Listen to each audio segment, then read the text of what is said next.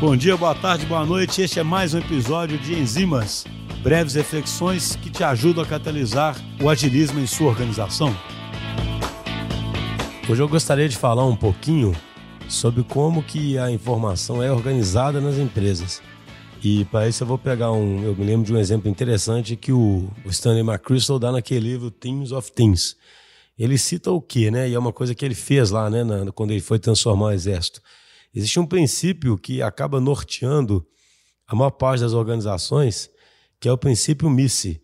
Em inglês é uma sigla, né? M-E-C-E, que significa Mutually Exclusive and Collectively Exhaustive. Então, na prática, o que, o que, que significa isso? Na prática, quando as empresas se organizam numa estrutura mais rígida, uma coisa que segue essa organização estrutural, ou que caminha junto com essa organização estrutural, é definir muito bem qual fluxo de informação deve estar em cada departamento ou em cada caixinha.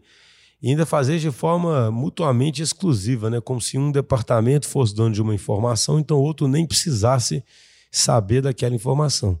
Então vocês veem que esse tipo de premissa, esse tipo de visão, existe uma premissa muito otimizante, muito de um mundo estático por trás disso tudo, e muito no final das contas aquela premissa de que alguém azeita a máquina, né? É um modelo ainda muito mecanicista. Então, alguém define qual a informação que um determinado grupo deve ter e qual que ele não deve ter e presume de saída que aquilo ali é o suficiente para que aquele grupo haja de forma ótima.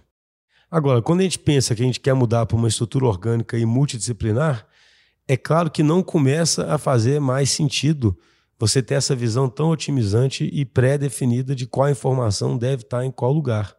Ah, mas isso aí pode gerar redundância, né? Eu posso ter informações repetidas, eu posso não estar tão otimizado igual gostaria. É, mas é exatamente esse tipo de coisa que acontece numa organização que tende a uma estrutura mais orgânica, sabe? Você vai ter redundância, vai ter o que aos olhos de alguns é até um pouco de desperdício, mas para fomentar uma estrutura onde você tenha resposta mais rápida, onde você tenha mais chance de inovação. Então, o que o Stanley McChrystal fala muito no livro é que na visão dele, e é o que ele tentou criar, mais do que tentar de forma pré-definida definir exatamente os compartimentos com as suas respectivas informações, você tem que criar um sistema de inteligência acessível por toda a organização e deixar com que as pessoas possam tão livremente quanto possível acessar esse sistema de inteligência, porque você não consegue prever exatamente qual informação vai ser importante para quem e em qual interação. Então, pensando numa coisa mais orgânica e adaptativa, eu acho que isso aí faz muito mais sentido mesmo.